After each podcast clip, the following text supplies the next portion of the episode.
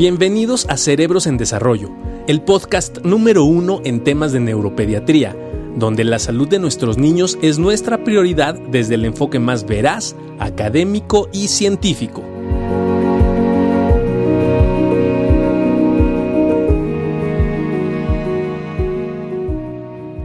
Mi estimado Juan Carlos, ¿cómo estás? ¿Cómo estás? Esperando que todo se regule. Eh, pues tenemos gente increíble que está con nosotros, ¿no?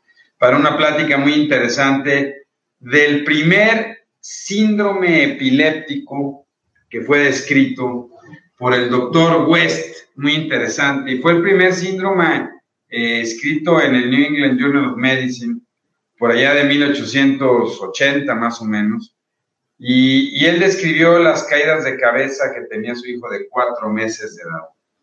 Y para hablar un poco del síndrome de West, que la verdad es que yo creo que, que, es un tema muy interesante y que nos preguntan con muchísima frecuencia, tenemos a nuestro invitado de lujo, al boss, ¿no? Este, al que siempre nos acompaña, el maestro Orlando Carreño desde Colombia. ¿Cómo estás, mi querido Orlando? Un tema que nos apasiona, el West. Hola, Eduardo. Hola, Juan. Muchas gracias. Tenemos al maestro Manuel Campos desde Santiago de Chile. ¿Cómo estás, mi estimado Manuel? Muy, muy buenas noches y felicitaciones a todos mis amigos de México. Muchas gracias, Manuel. Estamos esperando a la doctora Saskia Bermúdez de Panamá, que ella estuvo en la clínica Cleveland. Hola, ¿qué tal? ¿Cómo están todos? Buenas noches. Buenas noches. Yo le estaba diciendo que tú directo desde la, bueno, que estuviste en la Cleveland Clinic, ¿no? Sí. Ahí un rato y, y, qué bueno tener pues la percepción de, de, de, un lugar tan importante en el mundo sobre las epilepsias como la Cleveland Clinic y saber qué estamos haciendo en Panamá con un tema que nos apasiona que es el West. ¿Cómo estás, Saskia? ¿Bien? Bien, bien. Oye, vámonos rapidísimo, vámonos rapidísimo para hablar y yo quisiera, yo les comentaba, ¿no? Fue el primer síndrome epiléptico descrito, el West, y saber si se sigue llamando West o ya la nueva clasificación internacional contra la epilepsia dejó el síndrome de West y hoy hablamos de espasmos infantiles. Es lo mismo hablar de espasmos infantiles que de síndrome de West. ¿Qué ha pasado con todo esto? Bueno, el, problema, gracias Eduardo, el problema de las clasificaciones, de, de reclasificar tan seguido algo que lleva tantos años eh, es, es, difícil cambiar el paradigma. Pasa algo similar a la parálisis cerebral infantil. Eh, pero, pero aquí en este caso la última clasificación lo que pretendió fue eh, como separar un poco lo que eran los chicos con espasmos solos, sin el componente encefalopático, que es el característico más la alteración electroencefalográfica de la hipsarritmia en el electroencefalograma. Hay chicos que tienen electros bastante buenos que hacen espasmos, y hay chicos que cumplen la triada completa de eh, espasmos infantiles, eh, eh, hipsarritmia y retraso del desarrollo. Entonces, básicamente como que amplió un poquito el panorama clínico, pero, pero es básicamente una clasificación que la práctica, cuando uno lo ve, pues no es que cambie mucho las, las cosas, creo yo. Sí, oye, oye, Saskia, ¿y qué tan frecuente es? Porque a nosotros nos pasa de repente de manera frecuente. ¿Qué tan frecuentes son los West idiopáticos, y, por eso te vamos a entrar con el Manuel, no creas, Manuel, te vamos a entrar con todo. Pero, pero ¿qué, qué tan frecuente es hablar de hueso idiopático? Porque nosotros en México, por lo menos no sé qué les pase en Latinoamérica, ustedes en sus países, llegan un montón de niños con espasmos infantiles y dicen, no, doctor, pues a mí me dijeron que mi hijo tiene espasmos, pero, pero pues, quién sabe por qué. Acá la, el causal mayor de, del WES sigue siendo todavía la, los problemas sintomáticos estructurales, eh, más que nada por encefalopatías hipóxico-isquémicas. Siguen siendo todavía por perinatales o por displasias. Ya se está haciendo más diagnósticos con el apoyo de, de resonancias de tres de, de, de displasias que, que previamente no podíamos detectar y entonces sí, es más que nada por causas estructurales más que causas idiopáticas. Y cada vez estamos haciendo más paneles genéticos y más apoyo con genética para poder hacer un diagnóstico ya mucho más dirigido. Y la parte idiopática se está viendo menos, de lo que se, ya teniendo tantas herramientas diagnósticas. Eh, pero sí se ven casos hipocráticos que nunca llegamos a poder porque están muy buenos que siguen teniendo la tendencia de que sean estos casos que logran recuperar muchísimo más la parte del retraso o nivelarse en la parte del desarrollo. Ok. ¿Cómo lo ven ustedes? Mira, aquí está la queridísima Rocío Quesada Román desde Costa Rica. Norberto, muchas gracias por vernos desde Veracruz. Mucha gente este, que nos está viendo. Eh, Manuel, ¿qué tan frecuente es que tú veas espasmos o síndrome de West que ya idiopático ni siquiera existe, ¿no? Bueno, eh, como yo soy cirujano de epilepsia, a mí me toca ver básicamente los West eh, sintomáticos y básicamente secundario a displasias corticales. Eh, los West idiopáticos son más raros de ver en mi práctica clínica, pero sin embargo existen. Pero tal como decía la colega de Panamá, con los avances en resonancia 3 Tesla, hoy cada día más eh, que se diagnosticaban como idiopáticos pasan a ser realmente eh, secundarios a una lesión. Cuando tiene una lesión única, lo ideal es ir a, a operar esa lesión en orden a, tener la chance que el paciente controle su hueso, porque un cerebro inmaduro aunque tenga una lesión única, tiende a expresarse con la miocronía, ¿no es cierto? Y con la flexión de brazo y la, bajada de la cabeza. Eh, pero también hay otras lesiones que no son únicas, como la esclerosis tuberosa o lesiones eh, grandes de un hemisferio, que se pueden expresar con un WES. No es una sola, el WES es un síndrome que obedece a múltiples causas. En, en medicina, un síndrome es cuando algo eh, no tiene una causa única, sino que hay muchas causas por detrás. Y unas son las que se llaman sintomáticas, que hay una lesión por detrás que la podemos ver en la estructura, y la idiopática, que generalmente son genéticas que son invisibles a los estudios que tenemos hoy por hoy, básicamente de imagen. Eh, muy interesante, decía algo el doctor este, eh, Campos ahora y que evidentemente será muy interesante conocer la opinión de Saskia y evidentemente el doctor Carreño en el sentido de que este, mm, parece ser Saskia, eh, doctor Orlando, doctor Campos, se está, se está vendiendo un diagnóstico mucho más precoz de los espasmos infantiles. Creo que cada vez más hay papás eh, que entienden la situación de que no todo es cólico en el lactante, eh, no todo se trata de reflujo, ¿no? Y cada vez más están al pendiente de estas, de estas situaciones.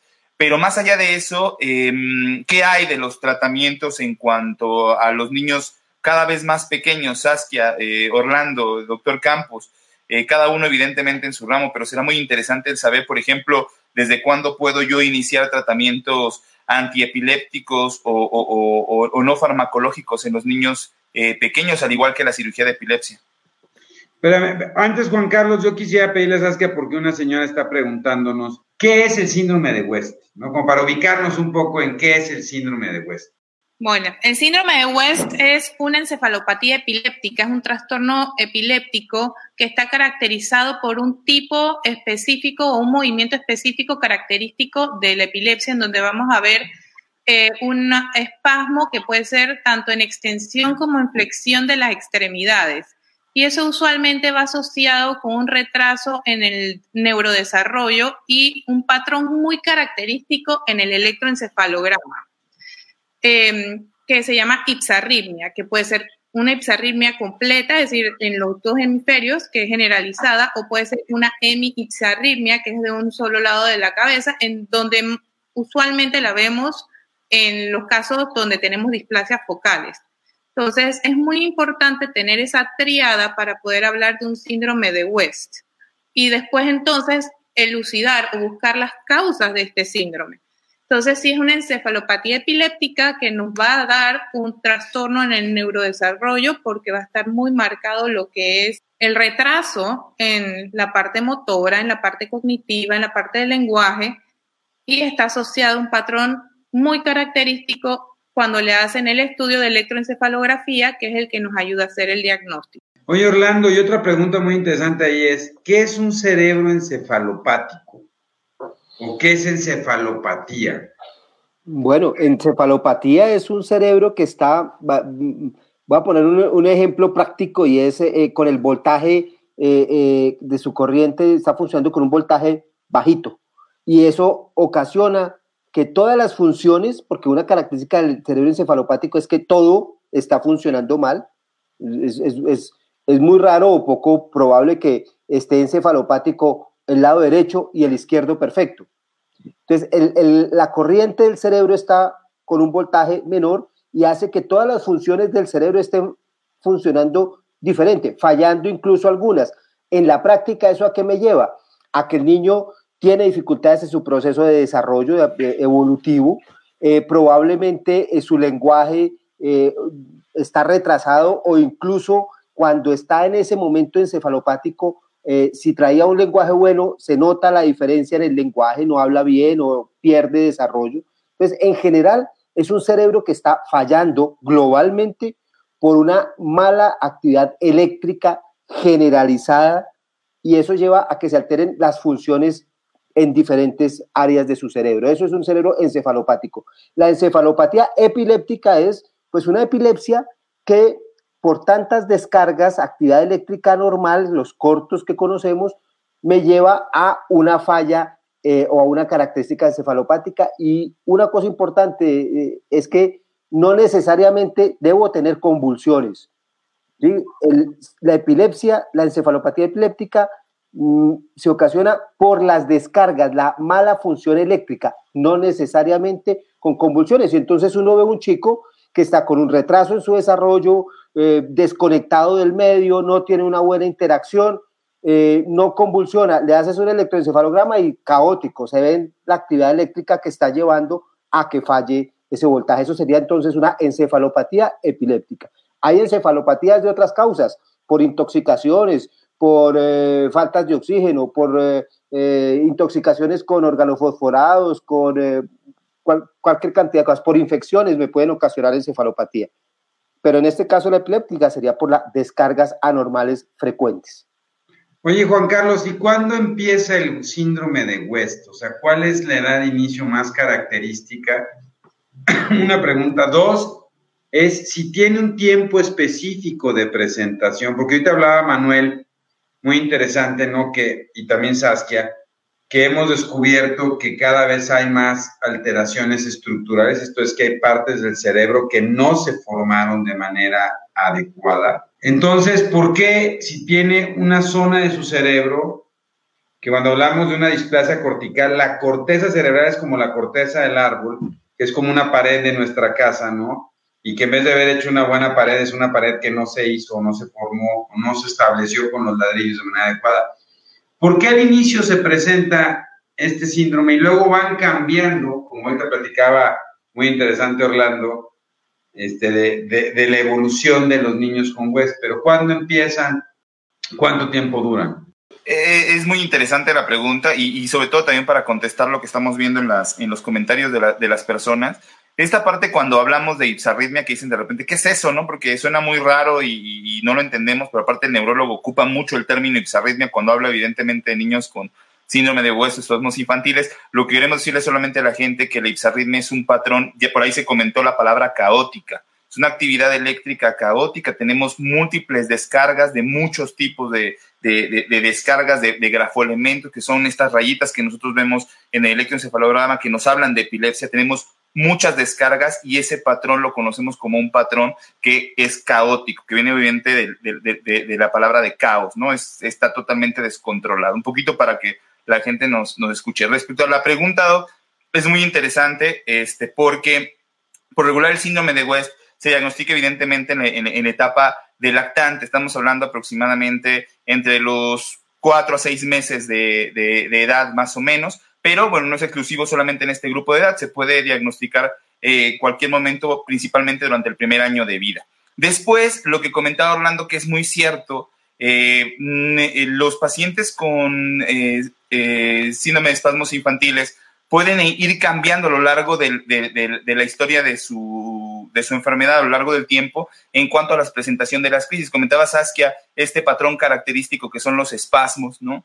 Este, donde exactamente parece que el niño se flexiona, ¿no? Se flexiona, hace los bracitos para, para enfrente y además lo hace de una manera repetida que nosotros le decimos en salvas, ¿no? En salvas, que es como cuando las salvas de, de, una ametralladora que le aprietan una ametralladora automática y viene ta, ta, ta, ta, ¿no? Disparo tras disparo tras disparo.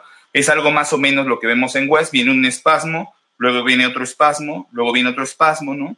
Y que también es muy sugerente cuando los niños están despertando. Cuando empiezan a despertar, vienen estas descargas, estas salvas y se observan los espasmos en flexión. Entonces, estamos hablando de una patología que se puede presentar en el lactante. Ojo con esto, también, eh, porque ahí venía una pregunta, Doggy, para contestarla de una vez, puede ser que el pequeño pudiera haber tenido un desarrollo normal hasta los seis o siete meses y a partir del inicio de las descargas es que empezamos a tener primero una detención en el neurodesarrollo para después establecer el retraso en el desarrollo eh, psicomotor. ¿Qué tanto tiempo van a durar los espasmos? No es específico, Doc, por ahí depende de las series, pero los espasmos pueden durar hasta el año y medio, dos años, a veces un poquito más, pero más o menos es lo que, lo que se piensa, 24 meses, y en muchos de los casos podría venir una variación hasta, hacia otro tipo de, crisis, que a lo mejor lo vamos a comentar lo vamos a dejar para un ratito, que podría ser esta parte de un intersíndrome para pasar a un síndrome de Lennox eh. Definitivo. Oye, ¿sabes qué hay entonces? Porque muchas veces, una vez que empiezan las crisis, viene el deterioro neurológico, viene la deficiencia en la ganancia de habilidades. Y normalmente nosotros decimos, hay que tratar las crisis, hay que parar la arritmia. ¿Y qué pasa con el desarrollo? El desarrollo tiene la capacidad en estos niños de regresar a la normalidad o en general son chicos que hay que hacer otras cosas porque no es suficiente nada más con detener las crisis? La verdad es que no es suficiente nada más para detener las crisis. A estas edades tenemos una ventaja, tenemos algo a nuestro favor que es la neuroplasticidad. Y el hecho de ayudarlos a ellos, vigilando ese neurodesarrollo, idealmente deberíamos usar escalas para poder estar midiendo ese neurodesarrollo. Nosotros estamos usando acá la escala de Bailey, que es la que se puede usar hasta los 42 meses y te mide cognición, te mide motor, te mide lenguaje, te mide social, emocional y la, la parte adaptativa. Y así mismo tú puedes ir enfocando según lo que vamos encontrando en las escalas que se van realizando de manera eh, eh, cada cuatro o seis meses. Vamos entonces eh, cambiando el manejo terapéutico con terapias multidisciplinarias, que puede ser terapia física y rehabilitación, que puede ser terapia ocupacional, que puede ser eh, fonoaudiología. Y cuando hablamos de fono, no vamos a irnos nada más que fono es de lenguaje expresivo, sino también lenguaje comprensivo o la parte oromotora, ¿sí? que es de ilusión, que es eh, la vocalización, el balbuceo. Entonces, el niño con síndrome de West tiene que tener un abordaje multidisciplinario. Esto no nada más es tratamiento farmacológico. Entonces tenemos que aprovechar esa neuroplasticidad que es óptima en los primeros cinco años de vida para ayudarlo a que ese neurodesarrollo lo pueda ir alcanzando gradualmente eh, y eso va a depender, lógico, de la causa del síndrome de West y va a depender también de qué tan temprano empieza el tratamiento para el síndrome de West si nosotros empezamos un tratamiento muy temprano, farmacológico y con terapias multidisciplinarias, el pronóstico es mucho más favorable. Entonces, un diagnóstico temprano y un apoyo terapéutico temprano es la clave para que los niños puedan tener un mejor pronóstico y una mejor calidad de vida. Oye, Orlando, el uso de cannabis. ¿no? Entonces, ahora ya todo es, para el West es cannabis y el cannabis no solo le ayuda a los espasmos, sino le ayuda al desarrollo cognitivo. Y como tú eres el boss de la región, ¿qué piensas de esto, no? Porque los neurocirujanos, y aquí está Manuel, y yo quiero que, que me diga su opinión, están muy en contra del uso de cannabis para esto, ¿no? Entonces, ¿Tú qué opinas? Hay que meterlo de primera línea. Hay una pregunta por ahí muy interesante y ahorita lo vamos a atacar también con Manuel, con esclerosis tuberosa, que, segura, eh, que es uno de los síndromes genéticos que con mayor frecuencia se relacionan con síndrome de West y que responden maravillosamente a vigabatrina en general y se controlan muy bien. Y mientras esté controlado hay que mantenerlos porque el síndrome de West en general dura más o menos hasta los tres años de vida. En la mayoría ya no debe haber West. Pero entonces, ¿Tú qué opinas de, este uso indiscriminado no de CBD? ¿Hay que usarlo como primera opción? me metes en, problemas. no, Orlando, y si nos explicas, y si nos explicas si es cannabis, si es realmente cannabis lo que se está empezando por esa, por esa parte. Ustedes saben muy bien la, la, pelea, la posición que tengo sobre el tema y, cannabis no, no se debe utilizar. Estamos hablando de cannabinoides y específicamente en este caso del cannabidiol. Eh, y ya está demostrado que es una alternativa. Es, hay evidencia suficiente y es más, hay aprobación para ciertos tipos de epilepsia. Una de las cosas que, es importante tener en cuenta es, uno, no es primera elección. Dos, es una muy buena alternativa. Y tres, vamos a depender mucho de la calidad de las medicaciones. De, desde la época en que se, se, tomaba la corteza de un árbol hasta que se logró sacar el acetaminofén, hay mucho, mucho terreno y mucha, mucha mejoría, digámoslo así, evolución en los tratamientos. Así estamos, desde la planta del cannabis hasta tener medicaciones muy buenas, ha pasado mucho tiempo y estamos empezando. Entonces, es cierto que tiene beneficios para el juez, eh, eh, es aleatorio. Yo tengo chicos con West que les ha funcionado, tengo chicos con West que no les ha funcionado y tengo chicos con West que los ha empeorado. Pues, con eso quiero decir que falta mucho por aprender, pero no hay duda que el cannabidiol, cannabidiol tiene una un potencial terapéutico importante, no de primera elección. Aquí quiero hacer otra, otro comentario, un, par de un minuto nomás, y es que tenemos medicaciones muy buenas, conocidas desde hace mucho tiempo, que son excelentes, muy efectivas, pero a veces entramos en ciertas modas. Y entonces se nos olvida, claro que hay pacientes a los que les funciona el cannabidiol, pero sí, pero no tengo un estudio de 200 o 300 o 500 pacientes, mientras que con una CTH tengo estudios de miles de pacientes durante 20 o 30 años. Con una clobazam incluso tenemos histórico 20 o 30 años de utilizarlo. Entonces, a veces desechamos tratamientos muy buenos por probar otros que pues tienen potencial. Así que eh, es, lo, importante es que esté en la mente de los médicos, de nosotros, y, obviamente las familias que nos estamos enfrentando a una epilepsia muy agresiva. Y tenemos que ser agresivos en todo nuestro planteamiento. Alternativas hay. Me preocupa es más que el uso del cannabidiol, me preocupa cuando empezamos a pasear por una cantidad de medicaciones que no tienen nada de indicación, no tienen ni siquiera fisiopatológicamente posibilidades de servir y estamos desechando otros tratamientos muy buenos eh, como por ejemplo la parte quirúrgica, que a veces las dejamos de últimas cuando tiene una muy buena indicación temprana. Es que están chiquitos para operarlos, ¿no, Manuel? Bueno, la cirugía de la epilepsia no tiene una edad mínima. Yo tengo niños operados de 3, 4, 5 meses con éxito y cura de, de, su epilepsia para todo el resto de su vida. La cirugía de la epilepsia, cuando hay una encefalopatía epiléptica, tiene que ser planteada lo más precoz posible, debido a que el cerebro de un niño recién nacido es un cerebro que está en pleno desarrollo.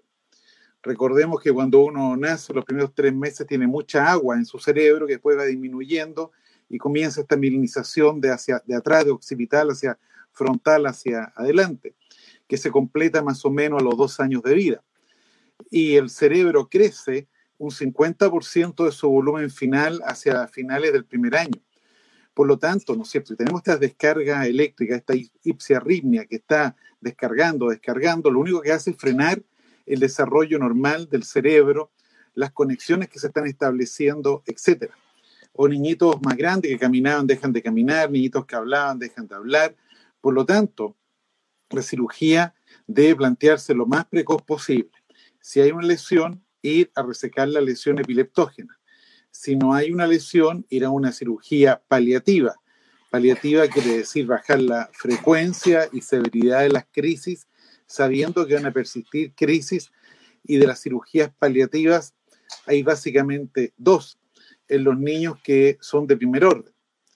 Una es la así llamada callosotomía, que consiste en cortar el cuerpo calloso, que es una estructura que une los dos hemisferios cerebrales. Esta estructura es el cuerpo calloso que une los dos hemisferios cerebrales.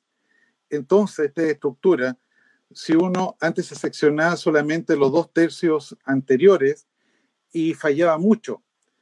Actualmente un colega Paglioli reseca en los dos tercios posteriores y anda excelente y nosotros resecamos, cortamos todo el cuerpo calloso y tenemos, gracias a Dios, más de 50 casos operados, tenemos cero mortalidad, incluso un par de pacientes que se fueron al día por operado y la gran mayoría están tres días hospitalizados y, se dan de alta. Y logramos un 80% de reducción de las crisis que se llaman decaídas, drop attack, crisis atónicas o hipertónicas que están rígidos y caen. Sin embargo, las crisis focales eh, persisten. Por otro lado, tenemos niñitos que tienen epilepsia multifocal independiente, que de repente frontal, de repente temporal de un lado, del otro, donde la callosotomía no juega un rol, porque la callosotomía lo único que hace es evitar que las crisis pasen de un hemisferio al otro. Y en esos niños una alternativa es el estimulador crónico del nervio vago. El, sin embargo, el éxito del estimulador del nervio vago se ve a dos años plazo, con una reducción más allá del 50% de las crisis habituales en el 65% de los pacientes. Y eso hay que tener mucho cuidado, porque lo más importante es la calidad de vida del paciente y de la familia. Y si yo tengo 100 crisis al mes y paso a tener 49, soy un éxito para el estimulador vagal, pero mi calidad de vida es tan mala con 49 crisis al mes como con 100. Por lo tanto, ¿no es cierto?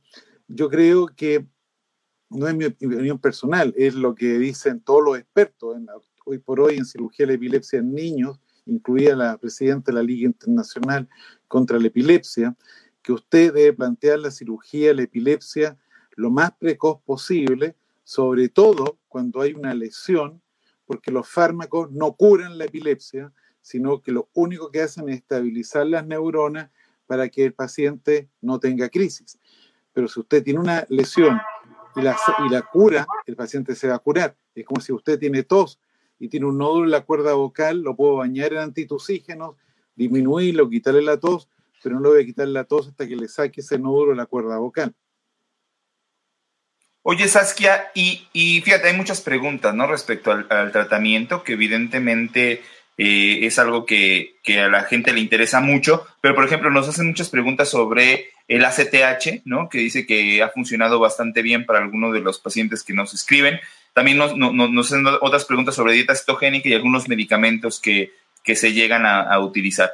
Eh, ¿Cuál es la experiencia en Panamá, Saskia? ¿Cuáles son los principales tratamientos que probablemente estén utilizando? Y evidentemente la posibilidad de cirugía, como lo comentaba el doctor Campos, ¿no? Bueno, te cuento que en Panamá nosotros no tenemos ACTH ni vigabatrina como tal. Lo que hacemos es que le solicitamos al familiar que haga un gran esfuerzo y trate de conseguir ambas. Gracias a Dios, la ACTH la consiguen en Chile, la consiguen en Argentina, la consiguen en España y la vigabatrina igual, la conseguimos en México, que a veces le he pedido a ustedes el favor allá que, que me ayuden mandándome Sabril, o la conseguimos en Colombia, que es muy, muy económica, eh, para poder ayudarlos. El, el, tratamiento realmente, como dijo el doctor Campos, es que si tenemos una lesión, hacer una lesionectomía, porque ese es el tratamiento definitivo para esa epilepsia. Si no tenemos una eh, lesionectomía, tenemos la opción de, si conseguimos ACTH, colocar ACTH. Se han visto estudios tanto en Estados Unidos como en Europa y en Asia, en donde hay una controversia si la ACTH tiene la misma respuesta que los corticoides a dosis elevada. Como si tenemos corticoides a dosis elevada, es lo primero que le estamos brindando al paciente aquí en Panamá hasta que podamos conseguir la ACTH y la vigabatrina que son los dos de primera elección, la, la, verdad. Y tenemos ácido valproico, pero recordemos que en niños muy, muy pequeños el ácido valproico hay que usarlo con mucha cautela por el simple hecho que le puede causar eh, problemas hepáticos. Eh, y debemos empezar a usarlo después de haber eh, descartado a cualquier error innato del metabolismo. También eh, otro fármaco que podríamos usar, que tampoco tenemos en Panamá actualmente, es el clobazam, que también lo mandamos a pedir afuera en diferentes países. Eh, pero nos apoyamos entonces, como les comenté, en lo que es la prednisolona, topiramato, ácido valproico, hasta que podamos tener los medicamentos idóneos. Pero sí, los conseguimos y los usamos. Lo único que no, tan, no lo tenemos tan expedito como quisiéramos. Hace rato, Orlando, tú decías que los médicos le tenemos miedo al ACTH, que es una hormona, ¿no? ¿Por qué funciona una hormona en un problema epiléptico o de epilepsia, por un lado?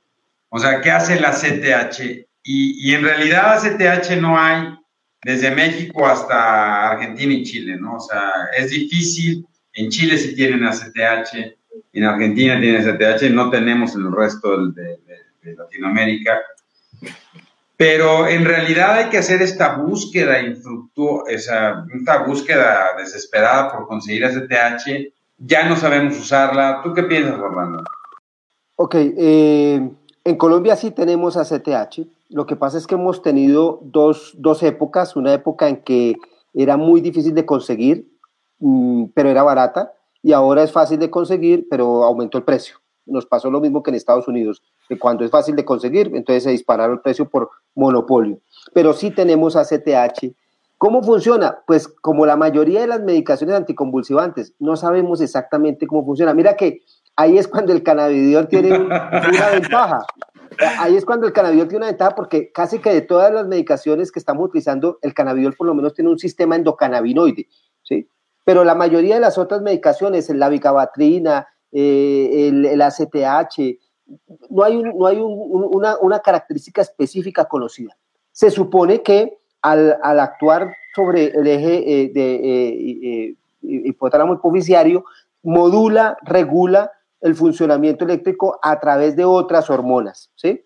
Pero lo importante, pues digamos que no es eso, lo importante es que tenemos una muy buena herramienta que durante muchos años conocemos. ¿Por qué le tenemos miedo? más que miedo es, es, la dificultad que, que tiene para, para el tratamiento. Cualquiera que le digan que al hijo le van a tener que colocar una inyección cada día durante una semana, luego interdiario, luego cada tres días, luego cada cinco días, así durante tres meses, que es el protocolo acortado, pues inmediatamente pensamos en que la chuzadera es algo muy, muy, muy, muy terrible para nuestros hijos. Lo mismo lo pensamos como médicos y eso desafortunadamente a veces nos hace escoger o elegir otros tratamientos que son menos fuertes, digámoslo así, pero tampoco son tan buenos. Entonces, eh, mira que el ACTH durante muchos años fue la elección. Luego vino la vigabatrina y aparentemente funcionó muy bien y la desplazó por efectos secundarios, por riesgos. ¿Y qué pasó que históricamente? Pues la vigabatrina logró unos, unos, unos buenos resultados, pero no unos resultados completos. Así que volvimos a tener que utilizar el ACTH, como hemos tenido que volver a utilizar etosuximida, por ejemplo, que durante muchos años dejamos de utilizar y hoy la utilizamos en los chicos con ausencias típicas que no responden a nada más, les pones etosuximida y mejoran maravillosamente. Lo mismo con el ACTH, cuando el chico va va a responder, mira, le ponemos la, el primer, primera semana de inyecciones y el electroencefalograma cambia espectacular. A ese le va a ir muy bien. Entonces, tenemos una, un arsenal terapéutico importante. El problema es saberlo utilizar. Y lo que yo le digo a los papás, tenemos una epilepsia severa, grave. Si algo le tenemos mmm, respeto y miedo un poquito los, los neuropediatras y en epilepsia, es a un síndrome de juez de esos duros que no responden con nada a eso hay que entrarles duro, no, no podemos con pañitos de agua tibia y dilatar mucho tiempo. ¿sí? Pues hay herramientas, afortunadamente, y lo digo pues, yo entiendo las limitaciones, en Colombia tenemos un, gran arsenal de medicaciones, como dice Saskia, tenemos una bicabatrina no solamente a un, a un, precio bajo, la da el sistema de salud, tenemos un clobazam eh, eh, de buena calidad, Urbadan en solución, jarabe para los niños, la tenemos, eh, tenemos el ACTH que es costoso, pero lo tenemos, es saberlo utilizar, pero empezamos con tratamientos que son mm, menos indicados, menos potentes y vamos como desechándonos. Se nos olvidaron los, los protocolos de manejo y las guías de práctica en ciertos tipos de epilepsia que son muy agresivos. Eh, si tenemos un paciente con una esclerosis tuberosa, los túberes claros, que tiene el foco claro, hombre, al cirujano, ¿para qué nos ponemos a dar 500 vueltas? ¿Sí? Si está clarísimo el foco y está clarísimo y me está ocasionando, o tengo varios, varios nódulos eh, eh, en ambos frontales o en ambos hemisferios y me está haciendo las atonías, es una callosotomía. es importante tener esa claridad, sobre todo si ya he utilizado los esquemas de tratamiento que sabemos por experiencia y por toda la evidencia científica son los indicados para estos tipos de epilepsia. Bueno, nada más para decir, la ACTH son las siglas de la hormona adrenocorticotrófica. No, porque preguntó una mamá. Y, este, oye Juan Carlos, ¿qué tan frecuente es? Porque también nos pasa y me imagino que cuando le llegan a Manuel, le llegan así, y así somos los neuropediatras, ¿no? Eh, pues vamos a empezarle ácido valproico, ¿no? Y luego, este, pues no funcionó, entonces agrégale topiramato y luego agrégale fenobarbital, y luego agrégale carva, y agrégale, y entonces el paciente llega con ocho medicamentos. ¿Por qué somos así los neuropediatras, no? O sea, sí debe, debería de haber, no, Saskia, no, le va sume y sume y sume, y nunca quitamos, ¿no? Nomás sumamos. Este, eso es bien interesante. Y yo creo que Manuel debe ver eso, ¿no? De repente deben llegar pacientes con cinco o seis fármacos Sí es una realidad, y le agradezco a Javiela que nos está escribiendo, ¿no? Sí hay, una realidad en espasmos infantiles. Y qué bueno que me lo recuerdas muchísimas veces. Es, hay que detener a la brevedad, pero ¿qué? Los espasmos o la actividad eléctrica caótica que viene este, arrasando al neurodesarrollo. En realidad a nosotros nos preocupa porque lo que queremos es detener este fenómeno caótico que está provocando este, este desafortunado impacto sobre el desarrollo. Pero entonces, Juan Carlos, ¿cómo, cómo se debe ir tomando? Y, de repente vemos que toman muchos medicamentos, yo te lo estaba diciendo. Los medicamentos se pueden tomar durante mucho tiempo.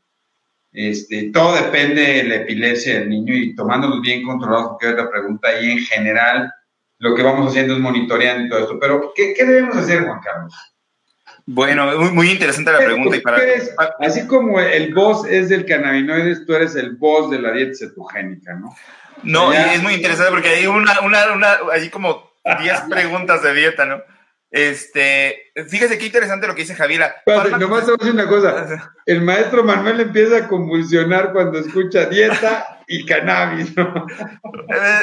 Es que de eso se trata, ¿no? Y, y, y fíjese, uno, uno de los principios para poder indicar la dieta es esa, ¿no? De que está el doctor Campos con nosotros, es justo los pacientes que tienen una actividad epiléptica, donde a través de un protocolo de cirugía se determina que ese paciente puede tener una resolución quirúrgica favorable, esos pacientes no son candidatos a dieta cetogénica, ¿no? empezando por ahí. O sea, esos pacientes tienen que tener un abordaje adecuado para determinar que no tengamos una epilepsia donde sea un foco el que nos esté ocasionando esto, como decía bien Orlando, ¿no? Múltiples lesiones que sabemos que hay una causa estructural que no va a ser modificable a lo largo de la vida, contestando otra de las preguntas que nos ponían ahí en cuanto a esclerosis tuberosa, que dice, bueno, mi hijo tiene esclerosis tuberosa y ahorita se controló bien con vigabatrin, entonces ya no le van a regresar los espasmos. Híjole, qué difícil poder contestar esa pregunta sin conocer el caso y sin saber si tiene o no túberes corticales, lesiones en el cerebro, etcétera. Pero bueno, esto es muy importante. Luego, Javier, decía Javier una cosa interesante, dice, medicamentos especializados para espasmos. Bueno, especializados para espasmos es complicado, ¿no? Es más bien habrá que entender al paciente y cada paciente se tendrá que manejar de, una manera oportuna.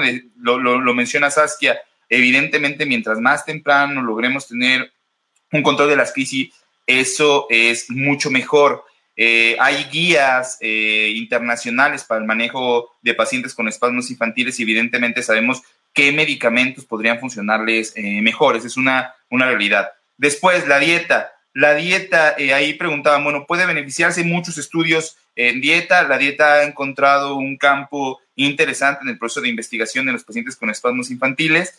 Eh, actualmente lo estamos haciendo, lo estamos haciendo, estamos conociendo la respuesta de la dieta cetogénica cada vez en pacientes más pequeños, ¿no? Y afortunadamente hasta este momento hemos tenido buenos resultados en el proceso del control de crisis, que vamos a contestar la otra pregunta, Doc.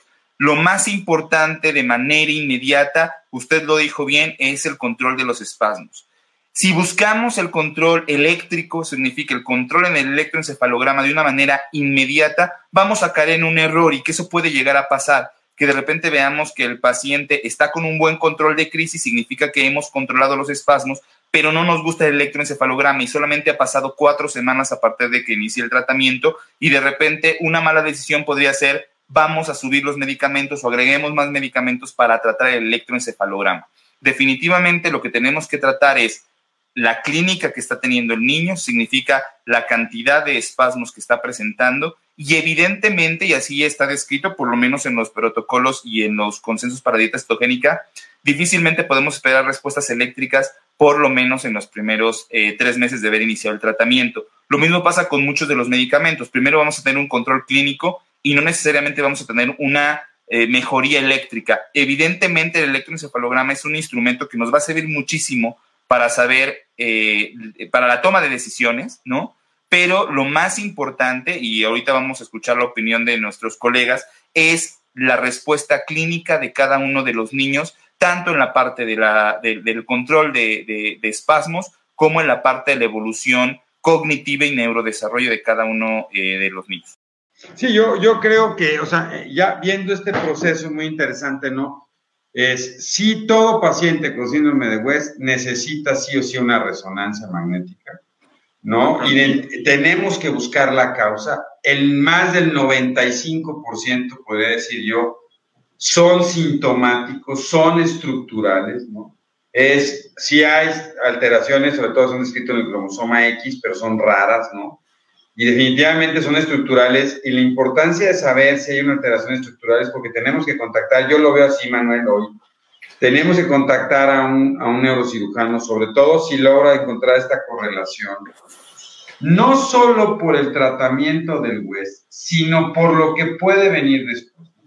Yo creo desde mi punto muy particular de vista, viendo en los últimos veintitantos años pacientes con síndrome de West, que sí se ha modificado la historia natural y que yo creo que si se operaran podríamos modificar más la historia natural de los pacientes, porque antes veíamos muchos niños que desarrollaban luego un síndrome de Lennox-Gastaut, que por ahí este, preguntaba una señora. Es interesante porque hoy cada vez menos pacientes con West desarrollan Lennox-Gastaut. Y eso probablemente tenga que ver con todas las nuevas opciones farmacológicas y con opciones más, más tempranas. Pero entonces, ¿cuándo crees tú, Manuel, que debería ser importante y por lo menos plantear la posibilidad y decir, sí puede existir la chance de operarlo. O me tengo que esperar a ver si responde con vigabatrina, ácido valproico, cannabinoide, dieta, y luego voy con, con, el, con el neurocirujano.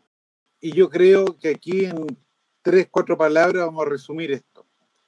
Lamentablemente, los colegas piensan que la cirugía es la última alternativa para un síndrome de West. Y no, puede ser la primera. Cuando uno tiene un niño con un síndrome de West, no solamente tiene que hacerle el, electro para hacer la arritmia, sino que también tenemos que hacer una resonancia magnética, idealmente de alta resolución, con adquisición volumétrica, cortes de un milímetro pegado uno al lado del otro. Segundo mito, el compromiso funcional es inevitable, todo lo contrario. Los niños con un West no controlado van a dañarse más que el niño que se opera y que queda libre de crisis. Tercer mito, la cirugía tiene una alta morbilidad. Al revés, es más peligroso no operarse que operarse. Cuarto, el outcome, a decir, el pronóstico de la cirugía de la epilepsia en niños es bueno solo en niños mayores. No, en niños entre más chicos, el niño que no controla sus crisis, mayor daño va a tener en su cerebro. Por lo tanto, lo más precoz posible. Y el último mito, es mejor esperar a que el niño tome una determinación de qué hacer. No, somos los papás los responsables de ayudar a decidir junto con el médico y si uno como médico no sabe por qué no está controlando las, las crisis, los papás tienen también el mismo derecho a saber por qué las crisis su hijo continúan y tenemos que llegar hasta el último escalón, ¿no es cierto?, buscando la causa. Ahora hay que tener mucho cuidado con la resonancia magnética en los niños chicos tal como yo decía, tienen mucha agua que va disminuyendo y después parte de la milenización.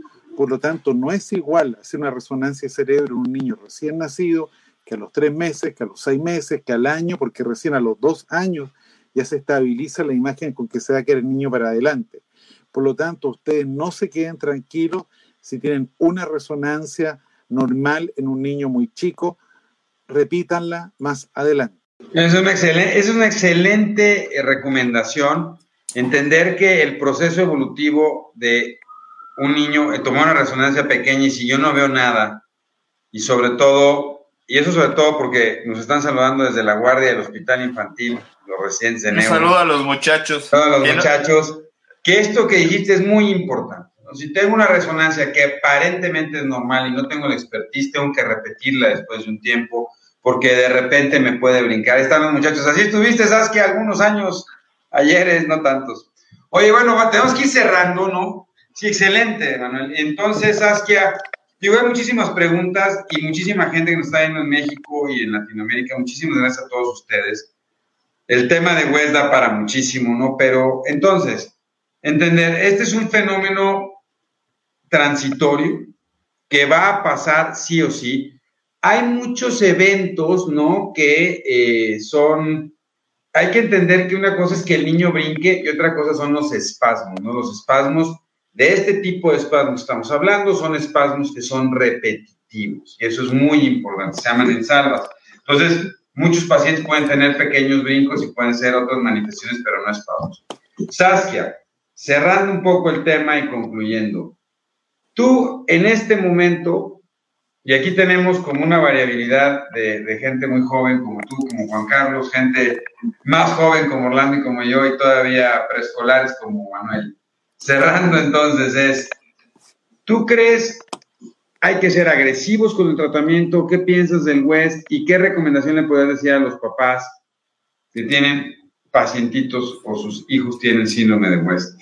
La verdad es que creo que hay que ser agresivos desde el comienzo, desde, el, desde que sabemos el diagnóstico, inclusive desde que lo sospechamos. A veces podemos hacer un electroencefalograma y ese electroencefalograma, el primero, ser normal, más tú ves que el niño presenta el retraso en el desarrollo, presenta los espasmos y la recomendación es empezar a tratar al niño, porque posteriormente puedes volver a hacer un electro y ese electro salir alterado y has perdido ese tiempo valioso de tratamiento temprano. La otra cosa es tratar de encontrar la causa. Hemos hablado muchísimo de eh, resonancia 3 Tesla con protocolos de epilepsia, pero a veces en la resonancia 3 Tesla con protocolo de epilepsia se nos puede ir algo.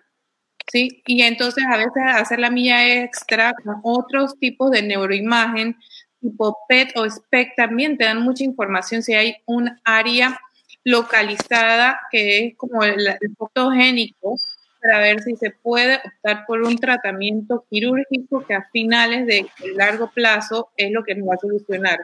Y recordar de que hay un, tipo de síndrome de West que no es por una malformación estructural o no es por una displasia o no es por una esclerosis, sino por un problema eh, genético y ese problema genético lastimosamente en ciertos casos no se logra solucionar y es mucho más difícil ese control de, ese, de esa epilepsia. Entonces tenemos que de actuar agresivamente, tanto farmacológicamente como terapéuticamente, en fisioterapia, terapias de oromotoras, terapias de lenguaje, y así darle todas las oportunidades para tener una buena calidad de vida. Pues muchísimas gracias, Saskia. Estimado Orlando. Una cosa es ser agresivo en tratamiento y otra es ser agresivo en el planteamiento. Cuando yo tengo un, un, un chico con, con, un diagnóstico claro de un síndrome de West, soy agresivo en el planteamiento. ¿A qué me refiero? Le pongo a los papás sobre la mesa todas las alternativas, desde la mejor, no importa si es más difícil de, tratar, de, utilizar, vuelvo y pongo el ejemplo de la CTH, eh, la tenemos, la sabemos manejar y hay que perder el miedo cuando tú tienes tantos años de experiencia manejando algo que es diferente a cuando no lo tienes. Pero les pongo las alternativas y se las voy colocando seguidas. Un periodo de tratamiento con una medicación, un periodo de tratamiento con otro tratamiento, un periodo hasta llegar a la posibilidad, si lo considero, la cirugía. Yo les pongo de una vez todas las alternativas.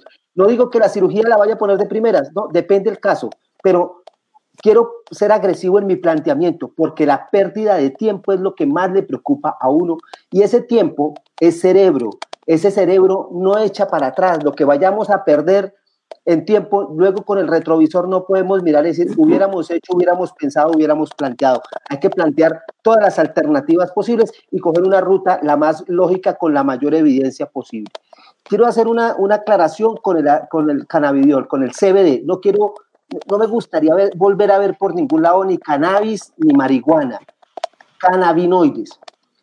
Ustedes saben que llevo muchos años trabajando en este tema, he sido uno de los que más ha insistido y apoyado en mi país el uso de los, de los cannabinoides. Pero también con el tiempo me vuelvo obviamente más crítico y más exigente. Entonces cada vez hago más mediciones de, las, de los frasquitos que me llevan los pacientes, tanto de la medicación comercial, que ya hay CBD comercial de buena calidad. Como ¿Los pruebas todos, Orlando? No, no los a, a veces, a veces. su cata, es una cata ahí de aceitito. Pero, pero les hago pruebas de laboratorio y miren que estoy no, no sorprendido, bravo, porque existiendo ya medicaciones de buena calidad ya no permito que me metan los dedos a la boca y entonces aceites que me dicen concentración 1 a 20.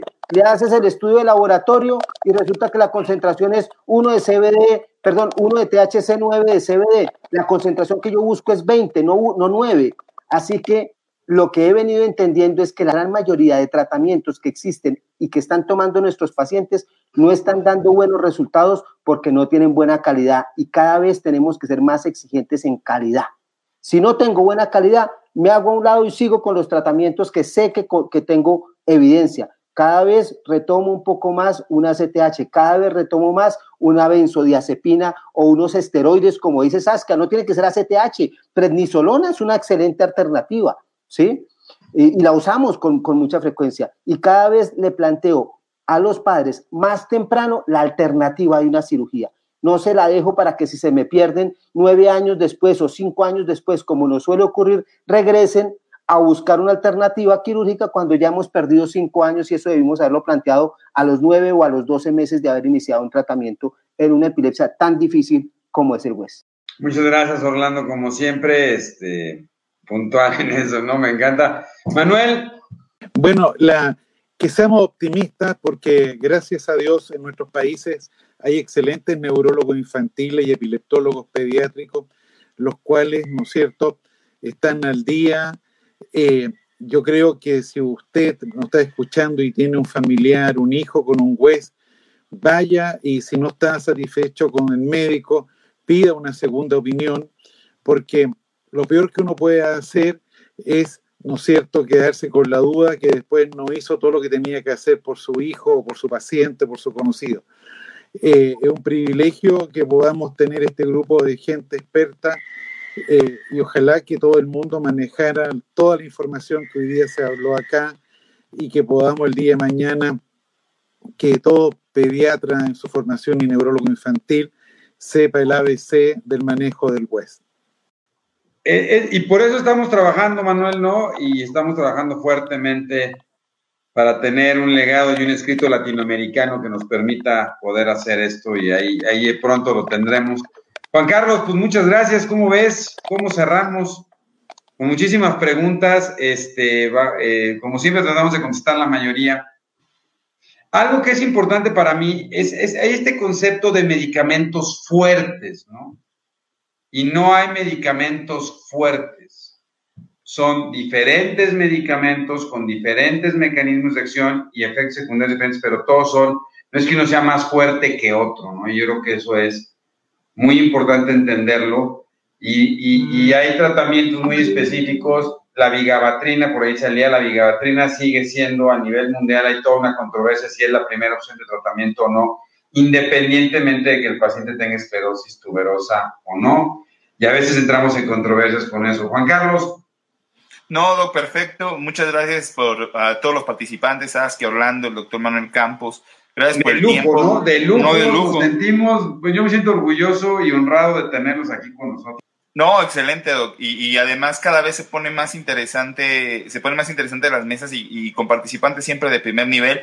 Importante para la gente que nos ve siempre, este, lo decimos siempre, eh, vigilen el desarrollo de sus niños, vean que todo esté bien, que esté comiendo bien, que esté desarrollando de forma adecuada, que vaya ganando buenos hitos del desarrollo. Ya lo hemos platicado muchas veces en, las pláticas, eh, perdón, en las, en las cápsulas anteriores. Eh, hay que ir vigilando a nuestros niños en ese sentido e ir observando cualquier cosa que no nos guste. Hoy tenemos gran posibilidad y nosotros como neurólogos siempre eh, y evidentemente el doctor Manuel Campos también es de esta parte. Ya tenemos grandes posibilidades que son la tecnología. Y la tecnología nos permite grabar cualquier movimiento de nuestros niños que nos parezca anormal.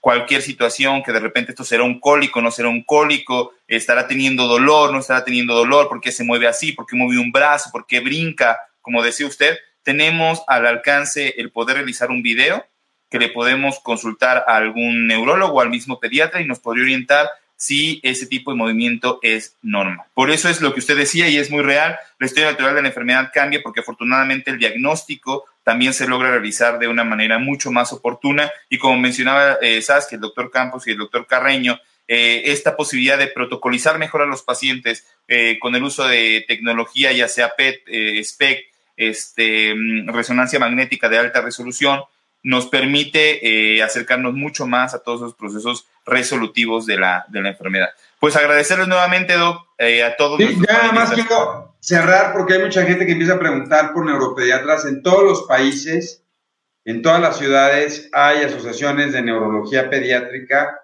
y en prácticamente todos los países existe un capítulo de la, de la Liga Internacional contra la Epilepsia, que se llaman capítulos en México se llama el capítulo mexicano de la Liga contra la Epilepsia, este, y prácticamente en todos lados. Entonces, si alguien quiere buscar, puede contactarlo. Está en la página de la ILAE, que es www.ilae, International League Against Epilepsy.org. Pueden encontrar la gente de los capítulos y, y es una manera de allegarse a gente que trata epilepsia. O les digo, casi en todos los capítulos, en todos los países hay asociaciones donde debe de venir en diferentes ciudades lo que lo pueden encontrar. Lo más importante es que puedan platicarlo, que se sientan a gusto, como bien dice Orlando, con su médico, y si no, platíquenlo con él y si no, busquen otra opción, ¿no? Entonces, les agradezco muchísimo, les agradezco muchísimo a toda la gente, a todos los papás que están con nosotros y a todos los papás que nos permiten caminar a su lado con sus hijos, ¿no? Porque a pesar de que salgamos aquí y que tratamos de dar ideas, pues a veces este, uno está en la mejor disposición y pues ahí vamos caminando. El hecho que nos permitan caminar con ustedes, ir decidiendo esas cosas, creo que, que es para nosotros también un orgullo y un, y un, honor. Gracias a todos ustedes por estar aquí y lo mejor para ustedes. Gracias, gracias, cuídense. Muchas gracias. Cuidado el desarrollo. Que descansen, un abrazo. Igualmente. Cuídense. Igualmente, bye. Cerebros en Desarrollo, el podcast comprometido con la idea de que en los cerebros de nuestros niños no hay límites. Síguenos en nuestras redes sociales. En Facebook nos puedes encontrar como Neurología HIM, en Instagram como arroba Neuropedia HIM, nuestra página web es cerebrosendesarrollo.com y si tienes cualquier duda o comentario, por favor escríbenos al correo electrónico cerebrosendesarrollo.gmail.com.